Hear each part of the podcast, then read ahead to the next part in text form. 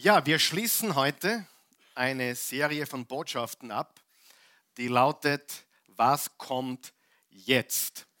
Und wenn du ein tieferes Bibelstudium möchtest, dann lade ich dich ein, auch am Mittwochabend dabei zu sein, weil Mittwochabend gehen wir Vers für Vers durch die Bibel.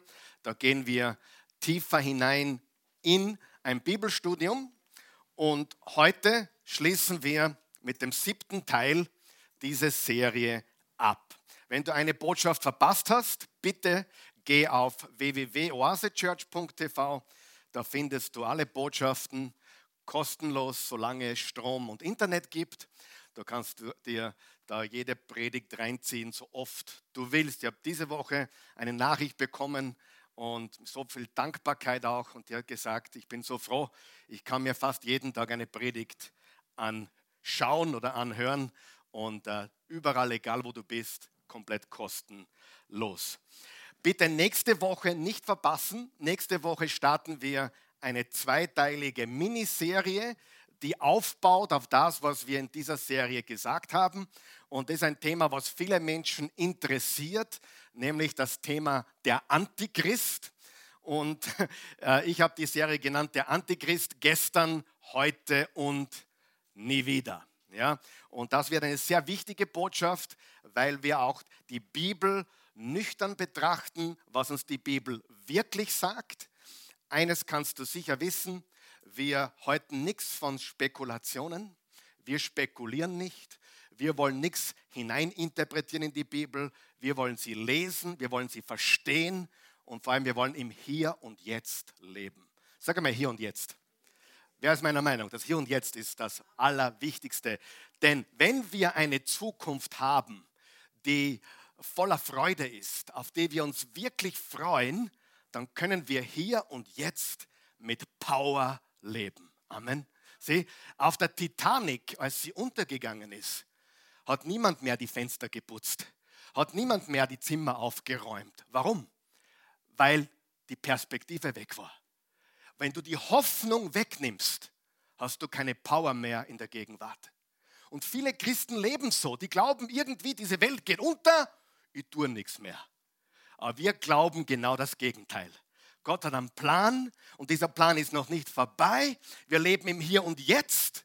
Wir bauen sein Reich und wir geben hier und jetzt unser Bestes. Amen weil wir eine Hoffnung haben, weil wir eine Zukunft haben und nicht wie leider viele Christen, die gerne schon weg wären, die lieber flüchten, die auf die Entrückung warten.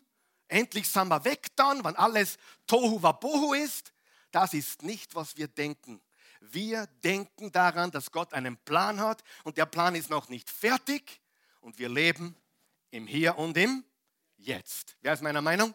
Ganz, ganz wichtig. Das ist so, so wichtig. Ich sage dir, mach mal eine kurze Zusammenfassung, bevor wir heute, und ich habe schon wieder so viel aussortieren müssen aus dieser Predigt, so viele gute Sachen. Gestern war wieder ein trauriger Tag, das muss ich rauslassen, das muss ich weglassen, das muss ich weglassen, das muss ich auch weglassen. Aber ich glaube, ich habe heute genau das Thema für uns, nämlich Heiliger Krieg 2.0, aber ganz spezifisch das Mahlzeichen des Tieres. 666. Wenn dich das nicht interessiert, kannst du jetzt aufstehen und gehen oder abschalten. Wenn es dich interessiert, dann bleib bitte da, schau zu, gurte dich an ja, und let's go for the ride. Kurze Zusammenfassung. Es ist die Offenbarung Jesu Christi. Wir studieren das letzte Buch in unserer Bibel von 66 Büchern und dieses Buch heißt die Offenbarung Jesu Christi und Offenbarung im Urtext heißt Apokalypse. Apokalypse hat nichts, sag einmal nichts, nichts mit Weltuntergang zu tun. Das ist Hollywood. Hollywood, Apokalypse, Weltuntergang. Apokalypse bedeutet Offenbarung, Enthüllung, den Schleier wegnehmen. Ja? Wenn die Braut beim Traualtar, nicht am Traueraltar, am Traualtar wenn sie den Schleier wegnimmt, dann macht sie eine Apokalypse. Sie gibt den Schleier weg und plötzlich ist sie offenbar, für alle sichtbar. Das ist eine Apokalypse. Und eine Apokalypse von Jesus Christus ist, dass wir Jesus voll und ganz sehen. Macht es Sinn? Es gibt sogar eine persönliche Apokalypse. Wer hat schon mal eine persönliche Offenbarung gehabt? Du hast einen Bibelvers gelesen und bumm, das Licht war da. Epheser 1, Vers 17, da betet der Paulus für seine Freunde in Ephesus, dass sie eine persönliche Apokalypse bekommen. Möge der Herr, unser Gott, euch den Geist der Weisheit, der Erkenntnis und der Offenbarung geben. Wer ist froh, wenn er auch die Predigt hört oder die Bibel liest und du bekommst eine persönliche Apokalypse? Sieh, ganz, ganz wichtig. Leider, leider, leider haben wir in unserem Sprachgebrauch manchmal Worte drinnen, die ganz anders gemeint sind, die ganz was anderes bedeuten, als wenn du das Wort Apokalypse hinauswirfst und jeder denkt gleich an den Weltuntergang. Es ist eine Enthüllung, es ist eine Offenbarung von Jesus Christus. Das war das Erste, was wir gelernt haben. Wir haben auch gelernt, dass die Offenbarung ein Rundschreiben, ein Rundschreiben an sieben Kirchen damals war, an sieben Gemeinden in der heutigen äh, westlichen Türkei. Und das waren, waren echte Gemeinden mit echten Menschen im ersten Jahrhundert das heißt, die Offenbarung wurde in erster Linie an diese Menschen geschrieben, nicht an Menschen 2000 Jahre später. Sind wir da noch wach? Ganz, ganz wichtig. Die meisten Menschen lesen die Offenbarung, wie wenn sie nur für uns heute geschrieben wäre. Wo ist der Antichrist? Wo ist die Trübsal? Wo ist das Biest? Aber wir müssen verstehen, dieser Brief wurde geschrieben, diese Offenbarung wurde geschrieben im ersten Jahrhundert an echte Christen, die damals lebten. Und wer von euch glaubt, wenn wir das nicht verstehen, was er damals diesen Menschen sagen wollte, werden wir nie verstehen, was für uns heute bedeutet. Wir müssen den ursprünglichen Kontext und die ursprünglichen Adressaten verstehen, was gesagt wurde, was gemeint wurde für die Menschen vor 1900 Jahren. Und dann können wir sagen, okay, das ist die Bedeutung für uns heute, das ist die Anwendung für uns heute ist eine gute Nachricht, es ist eine frohe Botschaft. Und dann haben wir gesehen, eine Vision. Johannes hatte eine Vision vom Himmel und er hatte eine Vision vom Lamm Gottes. Das Lamm Gottes mit den sieben Hörnern. Kurze Zwischenfrage. Hat das Lamm wirklich sieben Hörner oder ist das symbolisch? Wer glaubt, dass symbolisch ist? Okay. Drei von euch, wer glaubt, dass buchstäblich äh, so, so ist, dass es sieben Hörner hatte? Glaubt niemand, oder? Nein. Symbolisch. Und das ist auch ganz wichtig. Die Offenbarung wirst du nicht verstehen, wenn du glaubst, dass jede Zahl wirklich das bedeutet, was die Zahl sagt. Es hat immer mit Symbolik zu tun. Immer mit Symbolik im Wort Gottes. Dann haben wir gelernt, dass Gott nicht mit Rambo-Bauer arbeitet, sondern mit Lambo-Bauer. Ja? Gott arbeitet nie mit gegen Fleisch und Blut, sondern immer im Geist in der Wahrheit mit Licht und Liebe. Wer von euch weiß, die Wahrheit verdrängt jede Lüge. Das Licht vertreibt jede Finsternis. Und Liebe löscht jede Gleichgültigkeit aus. Und das ist, worum es geht in diesem Buch. Nicht um Rambo, sondern um Lambo. Ja? Das hat nichts mit dem Auto zu tun, sondern mit dem Lamm Gottes. Erlösung und Wiederherstellung ist das große Thema. Genesis 1 und 2 zeigen uns den ursprünglichen Zustand der Erde und Offenbarung 21 und 22, die letzten beiden Kapitel, zeigen uns einen neuen Himmel und eine neue Erde. Wir gehen also von Eden nach Eden, vom Garten Eden zu einem globalen Eden.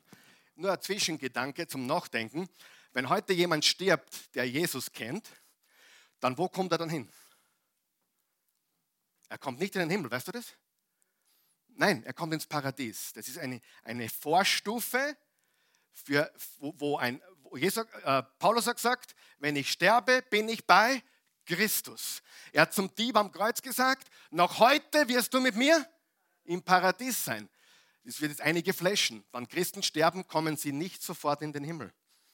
Es wird nämlich eine zweite Stufe gehen, einen neuen Himmel und eine neue Erde. Das ist die wahre Theologie, das ist die Wahrheit. Aber das ist nur so nebenbei. Also, aber was die, wenn die Leute sagen, mein, mein Papa ist gestorben, er ist in den Himmel gegangen, super, er ist bei Jesus, ist Himmel genug, oder? Aber die Wahrheit ist, es gibt noch eine endgültige Endstufe, ein Endziel und das ist der neue Himmel und der neue Erde und wo das neue Jerusalem herunterkommt vom Himmel auf die Erde und wir werden bei ihm sein in alle Ewigkeit. Halleluja. Das ist die Wahrheit, okay? Ähm, die Bibel ist eine Botschaft, es ist Gottes Geschichte, es ist eine einheitliche Geschichte, die zu Jesus führt und unserer ewigen Gemeinschaft mit ihm. Die Offenbarung ist eine gewaltige Vision, eine wunderbare Vision von Gott, von Jesus Christus und vom Sieg über das Böse. Das Böse wird besiegt, das Böse wird verurteilt und das führt mich auch zur nächsten Frage. Gibt es überhaupt ein Gericht? Natürlich gibt es ein Gericht und wir haben ja schon gesagt, Gott ist Liebe und Gnade und Gott ist auch Wahrheit oder Gerechtigkeit. Im Johannes 1, Vers 14 steht, dass Jesus voller Gnade und Wahrheit ist. Beides. Gott ist Liebe und Gott ist Wahrheit. Und am Kreuz sieht man, wie diese beiden Dinge zusammenkommen. Durch seine Liebe ist er für uns gestorben und er hat auch den Preis in der Gerechtigkeit Gottes für uns bezahlt. Beides kommt zusammen am Kreuz. Und es ist kein Widerspruch. Im 2. Korinther 5, Vers 21 sagt der Paulus, er hat den, der von keiner Sünde wusste, für uns zur Sünde gemacht, damit wir die Gerechtigkeit Gottes würden in Jesus Christus. Jesus hat gesiegt, aber wie? Er hat ganz anders gesiegt, als sich alle vorgestellt haben. Die Jünger waren wirklich der Meinung, der Messias kommt und er wird die Römer niedermetzeln und wird dann König sein über Jerusalem. Das war ihre Meinung bis zum Schluss. Aber es kam ganz anders. Er starb am Kreuz und siegte dadurch, indem er dann auferstanden ist. Wie überwinden wir? Offenbarung 12, Vers 11. Durch das Blut des Lammes und durch das Bekenntnis unserer Treue. Was brauchen wir, um wirklich ein siegreiches Leben zu führen? Wir müssen wissen, was das Blut Jesu für uns vollbracht hat. Es hat uns reingewaschen von aller Schuld und wir bekennen unsere Treue zu ihm. Und das bringt mich zur heutigen Botschaft, das Mahlzeichen des Tieres. Wir lesen jetzt ein paar interessante Verse und zwar aus Offenbarung 13. Wenn du da aufschlägst oder mitliest, dann lade ich dich dazu ein. Da steht folgendes in Offenbarung 13. Äh, ich muss ein bisschen kreuz und quer lesen, weil es zu viel sonst zu lesen wäre. Da steht folgendes in Vers 16. Außerdem sorgte das zweite Tier dafür, dass sich alle Menschen, hohe und niedrige, reiche und arme, freie und Sklaven, ein Kennzeichen oder Mahlzeichen an ihre rechte Hand oder ihre Stirn machen ließen ohne dieses Kennzeichen oder Malzeichen, das war der Name des Tieres beziehungsweise die Zahl seines Namens, würde niemand mehr etwas kaufen oder verkaufen können. Hier ist Weisheit gefragt. Wer Verstand hat, kann herausfinden, was die Zahl des Tieres bedeutet, denn sie steht für den Namen eines Menschen. Die Zahl ist 600. 66 oder 666. Es gibt sogar Hardrock-Bands, die verwenden diese Zahl in ihren Liedern. Es gibt äh, diese Zahl überall. Jeder von uns hat schon von dieser Zahl gehört, oder? 666. Lesen wir im Kapitel 14 weiter. Da steht folgendes im Vers 9. Ein dritter Engel folgte ihnen und rief mit lauter Stimme. Jeder, der das Tier und sein Standbild anbetet. Unterstreich dir bitte das Wort anbetet. Und dann, wenn du es unterstrichen hast, tu das Wort anbetet einringeln auch noch. Und wenn du einen Leuchtstift hast, gehst noch her und tust es nochmal anstreichen. Dreimal hält besser, oder? Anbetet. Sagen wir das gemeinsam. Es geht um Anbetung. Es geht um Anbetung. Wer von euch hat gewusst, dass jeder Mensch, egal wo er lebt, und wann er gelebt hat, etwas anbetet. Wer weiß das? Ich meine, in Indien sagt man, gibt es die heilige Kuh. In Österreich gibt es das heilige Auto. Überall gibt es etwas, was Menschen heiligen. Und was hat Jesus gesagt?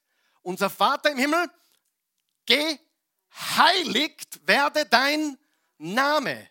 Das bedeutet gepriesen, angebetet, erhoben, geheiligt, bist nur du, Jahwe, unser Gott, Jesus Christus, unser Herr, anbetet. Lesen wir weiter. Und das Kennzeichen seines Namens an Hand oder Stirn anbringen lässt. Jeder von ihnen wird den unverdünnten Wein von Gottes furchtbaren Grimm aus seinem Zornsbecher trinken müssen, vor den Augen des Lammes und der heiligen Engel wird er mit Feuer und brennenden Schwefel gequält werden. Wir sehen einmal ganz deutlich, es wird ein Gericht geben. Es wird ein Gericht geben. Die Frage ist nur, wie wird das abgehen? Wird Jesus wirklich kommen und alle abmetzeln, die gegen ihn sind, oder wird es anders abgehen? Wir werden dazu heute noch Stellung nehmen, nachdem wir über das Mahlzeichen des Tieres gesprochen haben. Lesen wir noch einen Vers dazu zum Mahlzeichen des Tieres, Offenbarung 20. Dann sah ich Throne und sah, wie alle, die darauf Platz nahmen, ermächtigt wurden, Gericht zu halten. Ich sah auch die Seelen derer, die enthauptet worden waren. Das sind Märtyrer, die gibt es auch heute noch übrigens. Während wir es so kuschelig warm haben hier in einer Gemeinde und uns wohlfühlen, gibt es Christen auf der Welt, die auf die Knie gehen müssen, sich den Kopf abhauen müssen, weil sie nicht bereit sind, Jesus zu leugnen. Lass uns das nie vergessen. Jetzt, hier und heute auf diesem Globus. Und das spricht von Menschen, damals natürlich, auch im ersten Jahrhundert war das so, die nicht bereit waren, Jesus abzuleugnen und daher ihr Leben lassen müssen für das Lamm Gottes, für Jesus.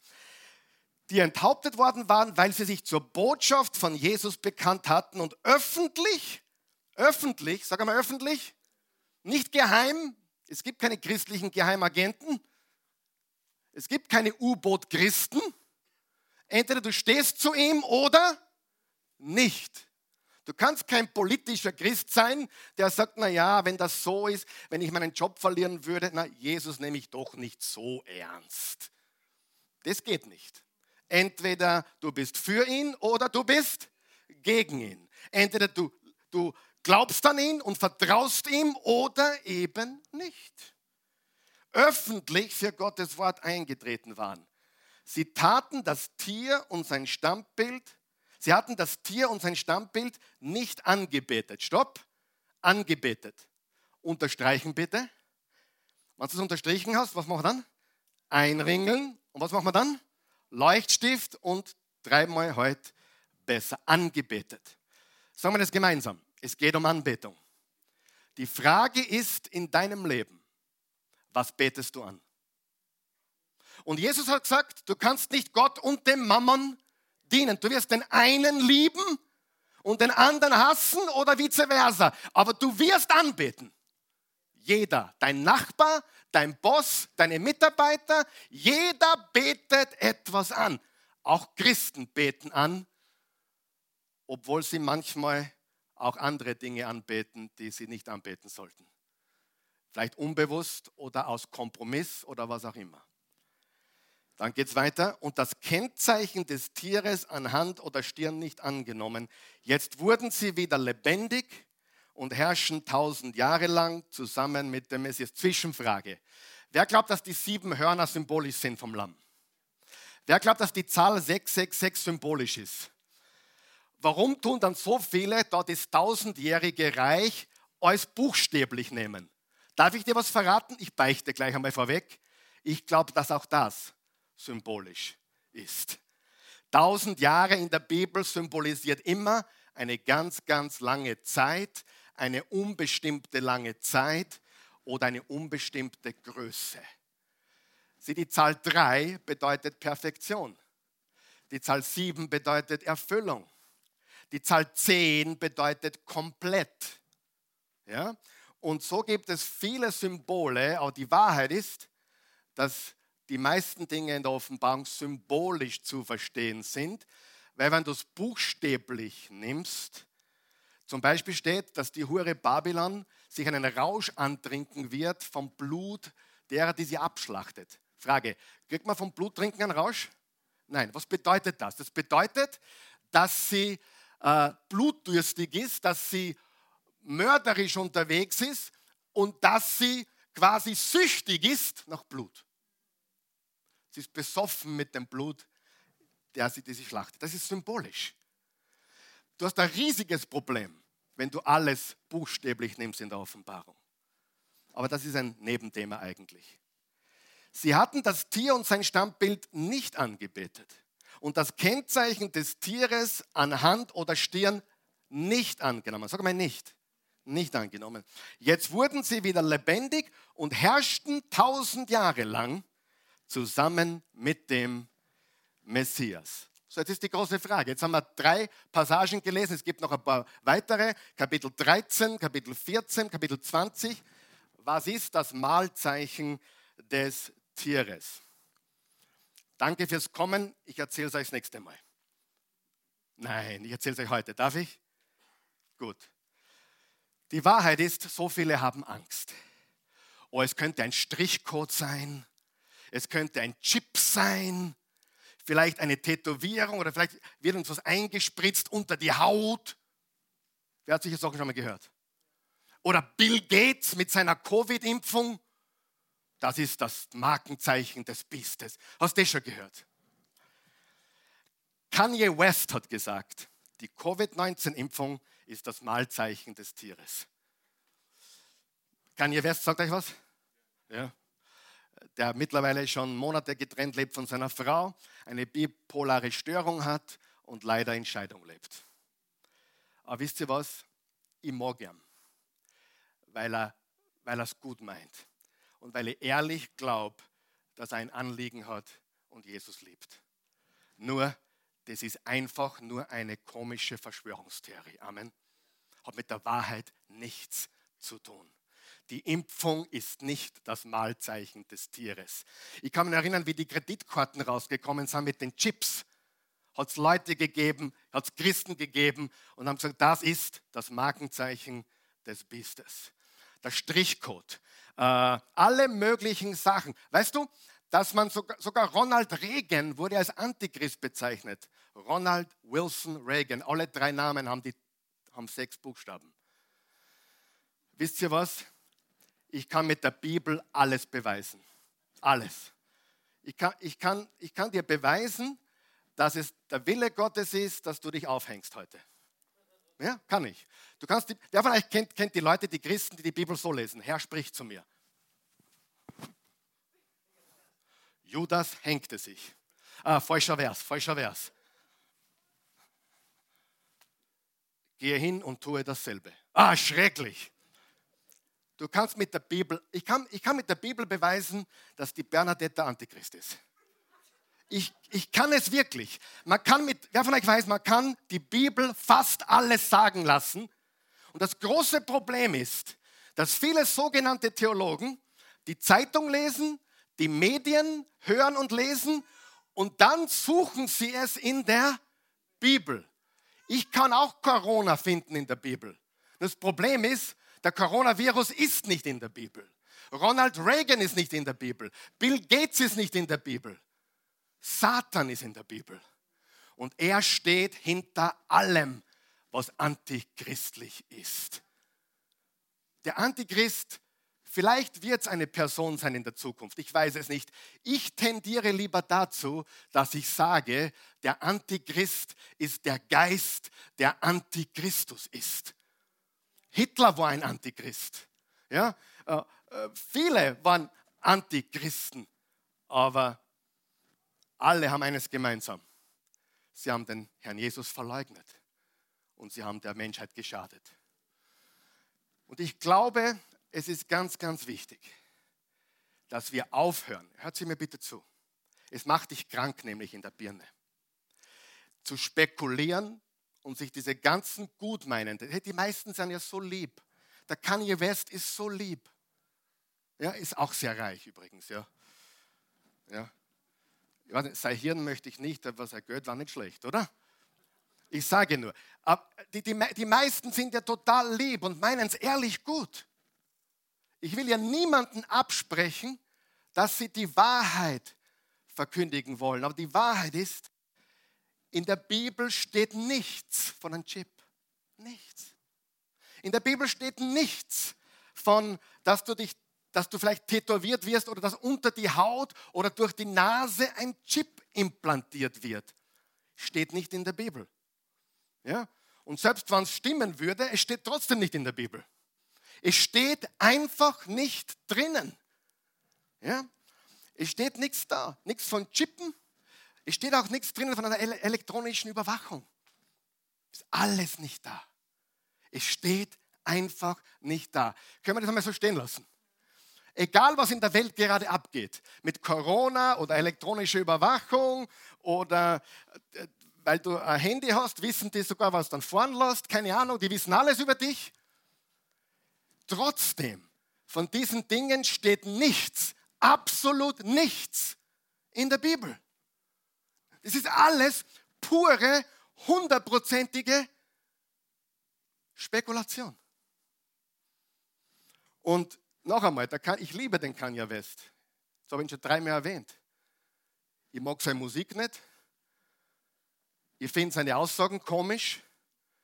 Ich finde, er ist ein verrückter Verschwörungstheoretiker, der gerade seine Familie verliert. Aber Jesus liebt ihn. Und er meint es gut. Und er glaubt sogar, für Jesus zu reden. Aber Faktum ist, wer ist meiner Meinung nach sage, solche Leute richten auch oft sehr viel Schaden an. Sie tun dem Wort Gottes Schaden anfügen. Und ich glaube, niemand braucht lang raten, wenn man die Pandemie, unter Anführungszeichen Pandemie oder Corona anschaut und auch die, die tolle Botschaft, die wir letzte Woche gehört haben. Niemand braucht, glaube ich, raten, wie ich denke oder dass ich ein offener Denker bin, dass ich vieles für möglich halte, dass, dass ich, dass ich äh, Fragen stelle. Wer, wer weiß, dass das bei mir so ist? Und trotzdem sage ich dir, lass uns fernbleiben von diesen komischen Spekulationen und diesen komischen Verschwörungstheorien. Die führen zu nichts, außer dass wir abgestempelt werden als komplett Verrückte. Lass uns Evangelium predigen, lass uns Jesus verkündigen und sag deine Meinung. Du darfst deine Meinung kundtun. Ja, ich, ich, ich, ich, ich äh, nur, ich habe zur Christi vorgestern gesagt oder paar Tagen, wäre ich nicht Pastor, würde ich wahrscheinlich Dinge auch noch ein bisschen schärfer sagen. Weißt du, aber ich liebe sowohl die, die auf der linken Seite sind, wie auf der rechten Seite. Und, und ich liebe auch die in der Mitte. Wer weiß, was ich meine? Und wir wollen sie für Jesus gewinnen. Amen. Meine persönliche Meinung, meine persönliche politische Orientierung ist nicht das Thema, Jesus ist das Thema aber von einer Impfung und von einem Bill Gates steht nichts in der Bibel. Absolut nichts. Und im Kapitel 3, 13, wenn man das genau liest, siehst du, es kam ein Tier aus dem Meer und es kam ein Tier vom Land. Ich sage dir, was das bedeutet. Das Tier vom Meer ist ein weltlicher Herrscher.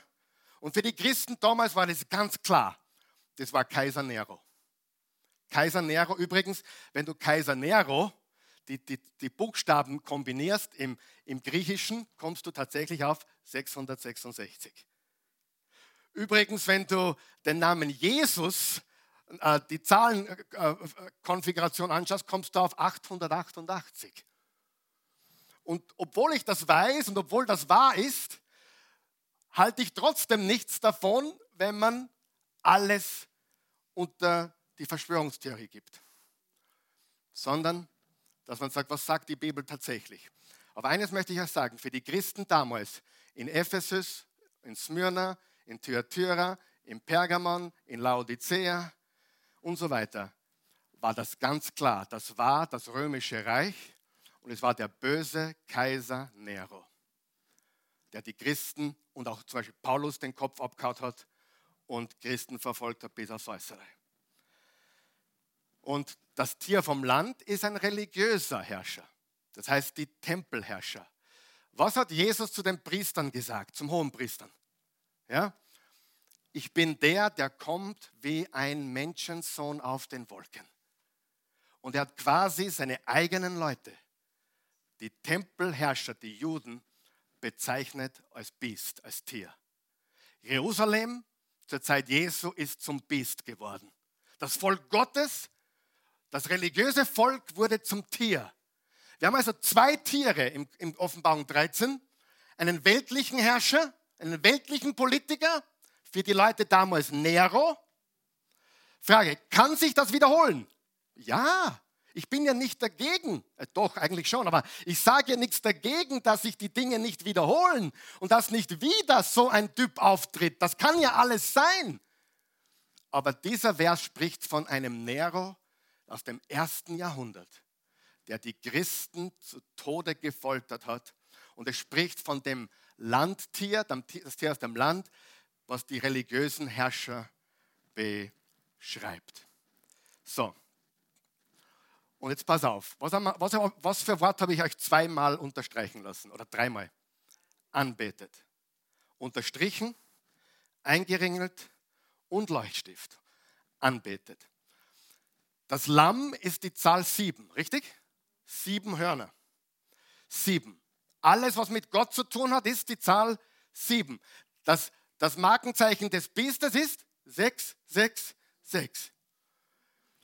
Im Kapitel 5 steht, dass eine unzählbar große Menge was getan hat vom Lamm Gottes.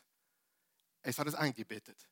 Es hat das Lamm Gottes angebetet Tag und Nacht. Würdig, würdig, würdig bist du, Herr unser Gott. Das Lamm Gottes. Und was sollten wir nicht anbeten? Das Tier. Die weltliche politische Macht die religiöse Macht, sondern unser Glaube, unser Vertrauen, unser Gehorsam gilt alleine dem Lamm Gottes. Und das, das Markenzeichen des Biestes annehmen bedeutet ganz einfach. Nein, ich sage es noch nicht.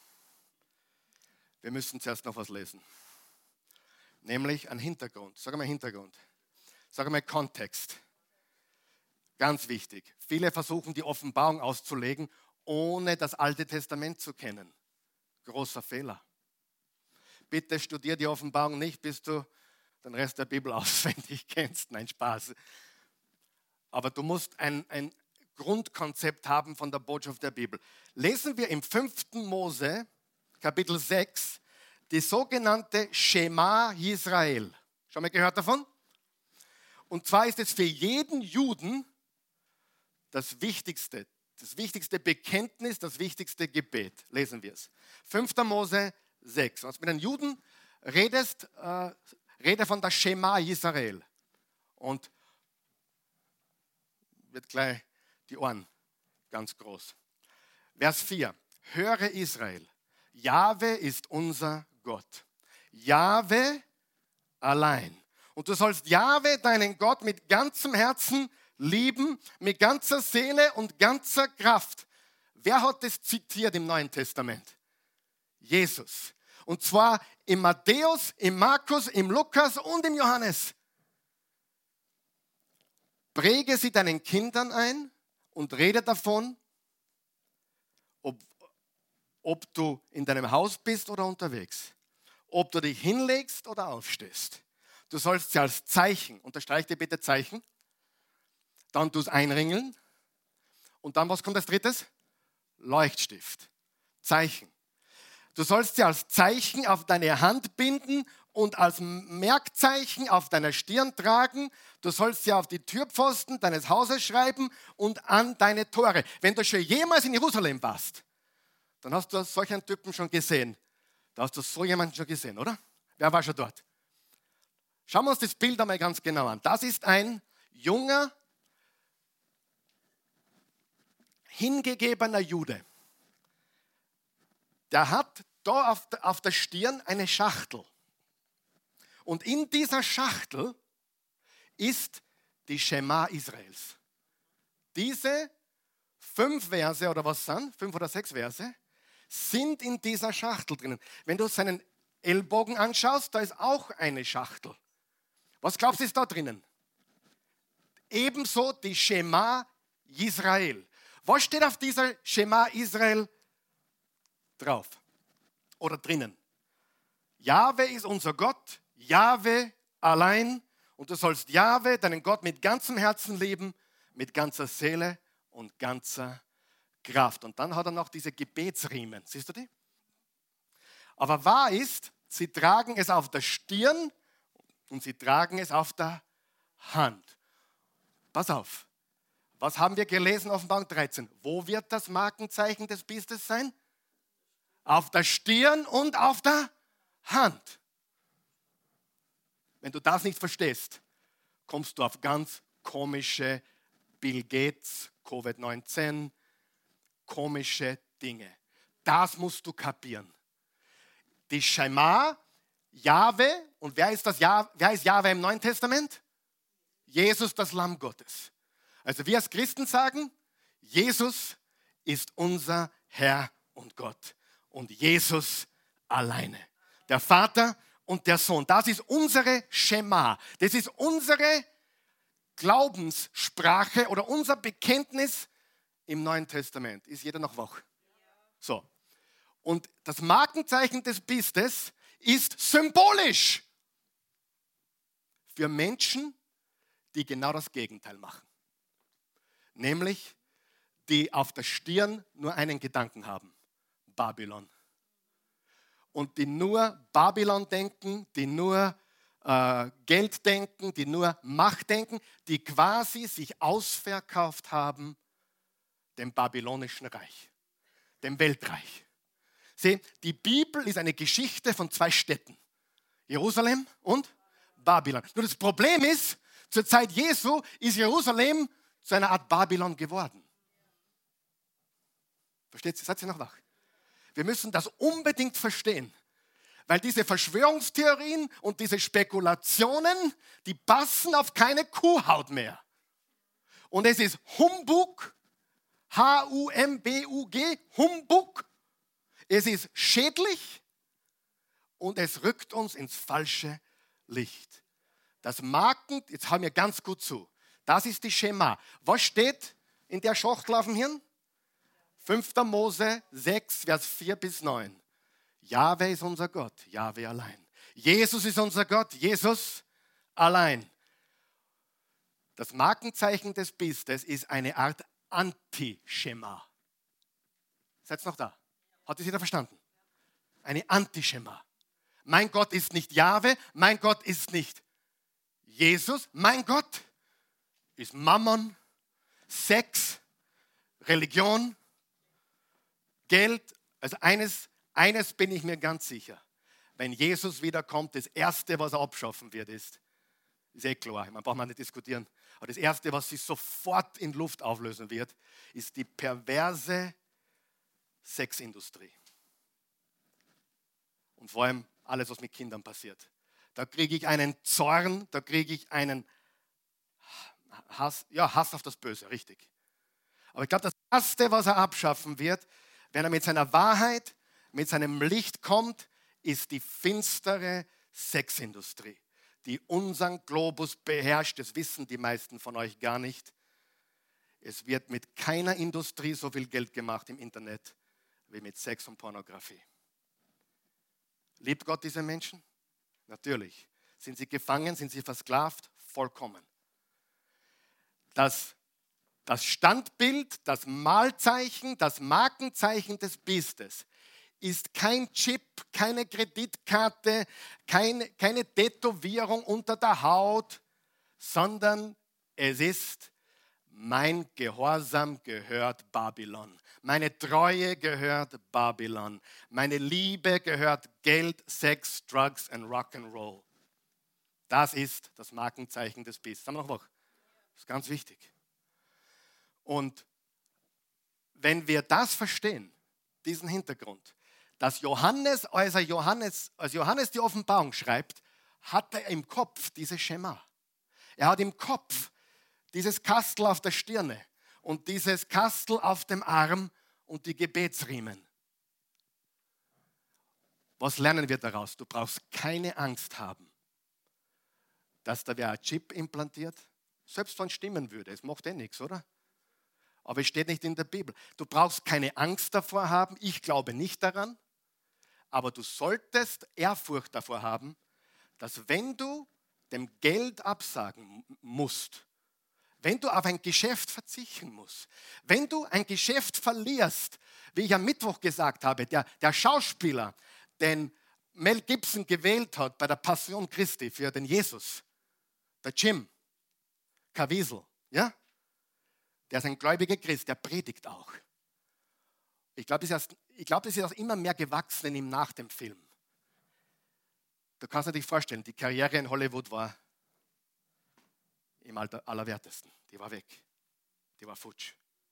Die Christi hat mir erzählt, da war eine, eine Frau, die hat nur eine, libera eine liberale, linke äh, Idee auf Twitter in Frage gestellt. Eine Schauspielerin in Hollywood. Die wurde nicht gecastet für das, wo sie eigentlich gecastet werden hätte sollen. In Hollywood darfst du nicht viel über Jesus sagen. Alle, die es jemals getan haben, wurden unscheinbare Schauspieler. Die waren vielleicht einmal was, aber sie sind. Sieh? Alec Baldwin hat einen Bruder, der war auch ein großartiger Schauspieler, ein Nachfolger Jesu geworden. Heute kennt ihn niemand mehr. Das ist der Preis, den wir bezahlen, wenn wir das Markenzeichen des Tieres nicht nehmen wenn wir an der Schema festhalten, wenn wir daran festhalten, er ist mein Gott, er alleine ist Herr, Jahwe und er alleine ist unser Gott. Das kann teuer sein. Ich kenne jemanden, habe ich auch schon erzählt, der war in der Pornoindustrie, ist gläubig geworden. Und er wusste nicht, wie komme ich da raus, weil er wusste, ich muss da raus. Porno und Jesus passen nicht zusammen. Ich muss da raus. Es hat Jahre gedauert. Er hat eine Familie zum Versorgen. Und er hat wirklich Gott das alles hingegeben. Und irgendwie hat Gott ihn versorgt. Sieh, wir brauchen uns nicht fürchten. Er ist unser Versorger. Amen. Auch wenn gewisse Geschäfte für uns tabu sind. Er ist unser Versorger. Wir dürfen nicht vergessen, die Christen damals lebten im Kaiserkult. Nero und andere Kaiser. Und bevor sie in den Marktplatz gehen konnten, mussten sie dem Kaiser Weihrauch opfern um dann in die Agora gehen zu dürfen, dort handeln zu dürfen, dort dabei sein zu dürfen. Für Christen war das ein Problem. Und die Christen, die das nicht getan haben, haben natürlich geschäftlich den Kürzeren gezogen. Und das kann natürlich und das wird, glaube ich, auch passieren, dass wir auf Dinge verzichten, gezwungen werden, das kann auch sein. Schau her, Impfung. Darf ich meine Meinung sagen? Ich lasse mich nicht impfen. Aber ich habe auch nichts dagegen, wenn du dich impfen lässt. Ja, überhaupt nicht. Aber wenn wir gezwungen werden, uns impfen zu lassen, dann haben wir ein Problem. Wenn mir verboten wird, zu sagen, was ich sagen möchte, das ist ein Problem. Ich bin dafür, dass jeder Buddhist sagen darf, was er will. Ich bin dafür, dass jeder Moslem sagen darf, was er will aber ich darf auch sagen, was ich will. Jeder Linke darf sagen, was er will. Sogar der, der für Abtreibung ist, was Schande ist, darf sagen, was er denkt. Wir haben Redefreiheit. Aber in dem Moment, wo wir gezwungen werden, den Mund zu halten oder gezwungen werden für irgendeine Impfung oder irgendeine Maßnahme, die keinen Sinn mehr macht, in dem Moment müssen wir uns die Frage stellen, wer ist mein Gott.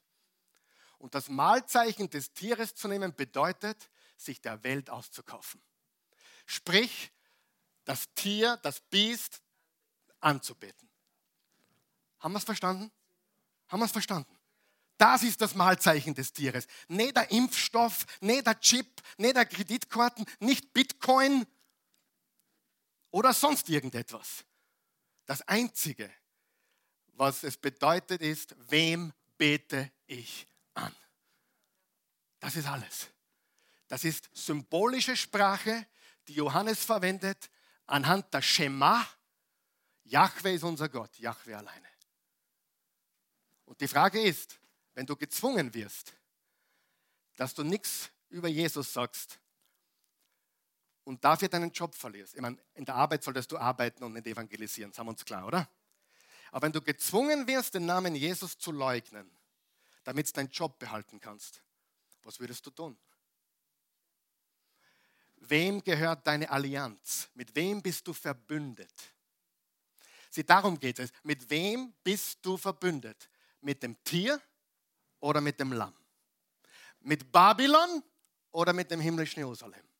Wer ist dein Gott? Das ist, eigentlich habe ich mir jetzt glücklich gepredigt, aber wenn du das verstehst, Freunde, ihr, ihr wisst gar nicht, darf ich was, darf ich was, wenn ihr mich kennen würdet, ich habe von Natur aus, von Natur aus, von der, von, der, von der Persönlichkeit her, ich bin Choleriker, ich habe einen, hab einen Hang zur Verschwörungstheorie. Der, ist, der Hang ist da. Ja? Das, manchmal macht mir das geil. Wenn du, wenn, was oder früher, früher hätte mich das geil gemacht. Also ich habe einen Hang dazu. Ich bin davon nicht gefeit gewesen. Aber wir müssen nüchtern werden und die Bibel sagen lassen, was sie wirklich sagt und diese Verschwörungstheorien und Spekulationen, die Schaden anrichten, lassen. Und ich habe leider eine Vermutung, ich will niemandem was unterstellen. Du kannst natürlich in sozialen Netzwerken auf YouTube sehr viele Klicks generieren. Ich bin auch überzeugt, dass dieses Video äh, sehr viele Klicks haben wird, weil es eben den richtigen Titel hat. Malzeichen des Tieres, das suchen die Leute. Aber wenn das die Motivation ist, vergiss es.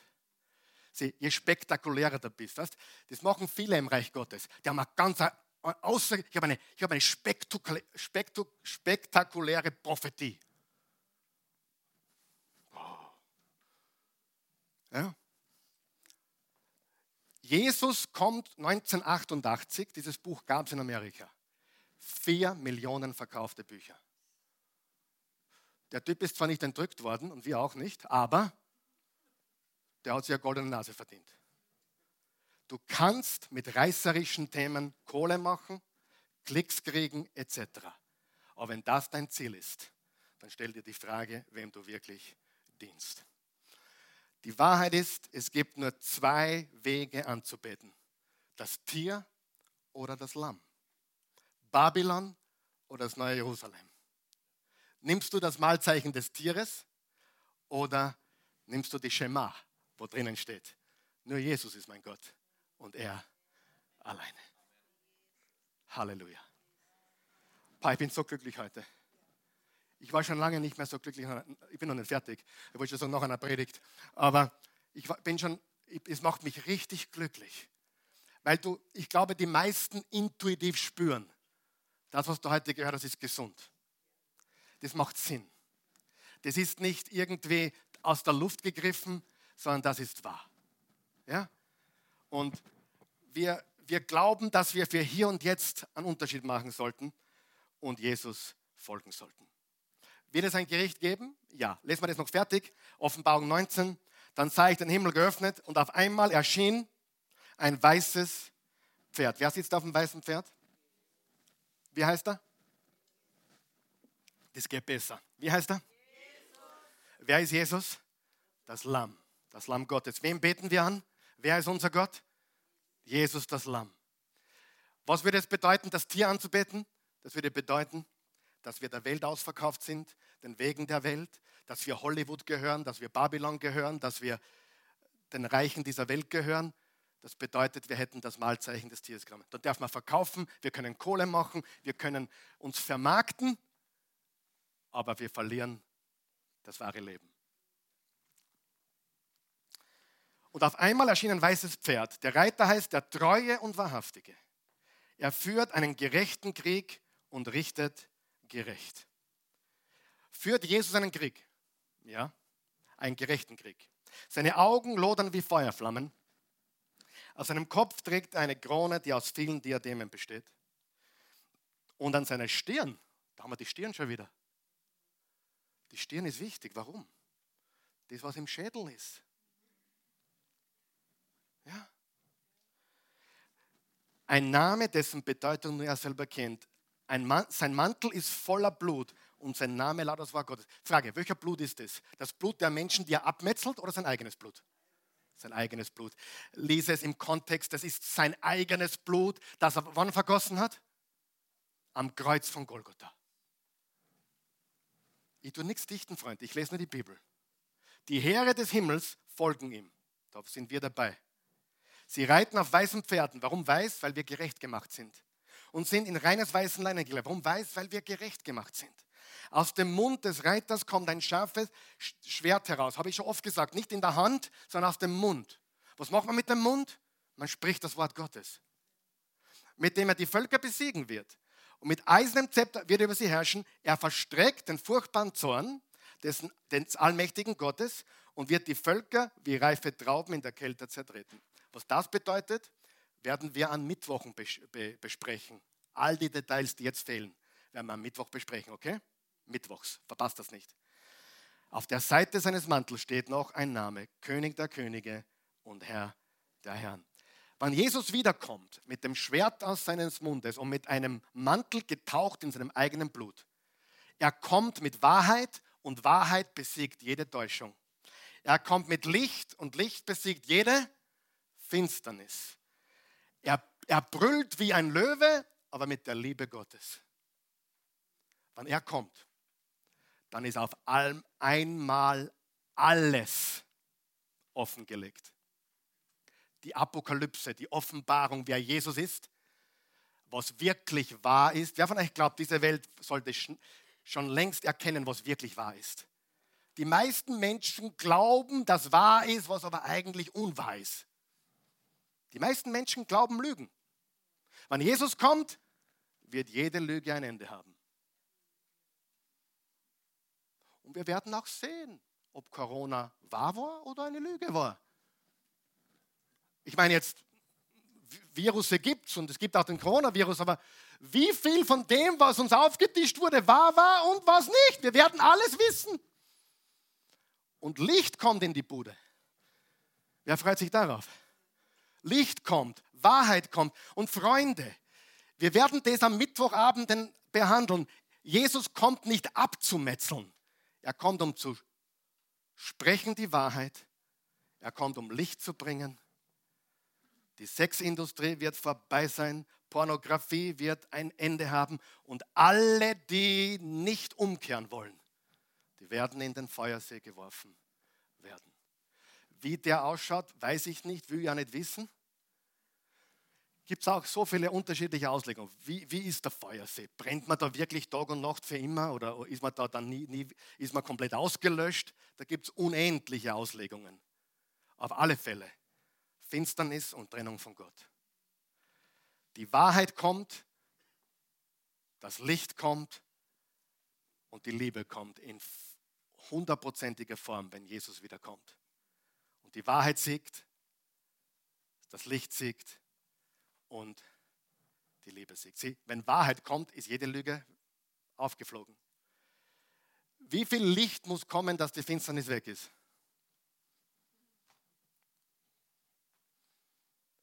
Hat Finsternis eine Chance gegen Licht? Oh, es ist so hell, lass uns die Finsternis ein bisschen aufdrehen. Nein, wenn du die Finsternis auftrittst, wird das Licht noch stärker. Jesus kommt mit Licht, mit Wahrheit und er macht alles neu.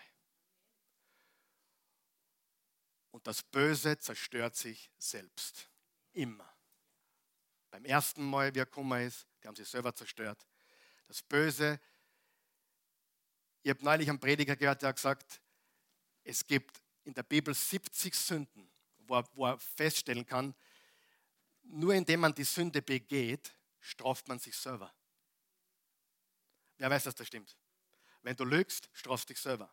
Wenn du die Ehe brichst, strafst dich selber. Das heißt, die Sünde in sich drinnen hat bereits das Gericht inkludiert. Und ich glaube, dass Gott gar nicht viel dazu machen braucht.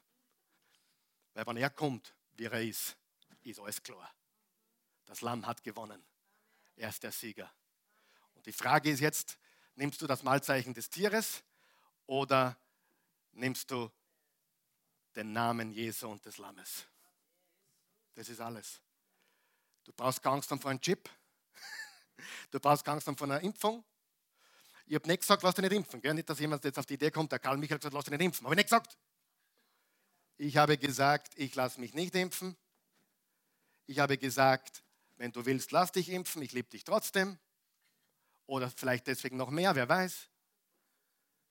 Die Frage ist, was tust du, wenn du gezwungen wirst, Jesus zu leugnen oder das Malzeichen des Tieres? Das ist die Frage. Okay? Hat jetzt niemand mehr Angst, oder? Vom, vom, vom bösen Chip, oder? Niemand mehr. Und auch wenn es das Chip gibt, trotzdem keine Angst. Keine Angst. Warum? Weil wir Gott vertrauen. Die Zukunft ist in seiner Hand. Und deswegen können wir im Hier und Jetzt leben voller Kraft und Power. Weil wir, wir haben gewonnen, obwohl wir es noch nicht komplett sehen. Aber der Sieg gehört uns. In Jesu Namen. Amen. Stehen wir bitte auf.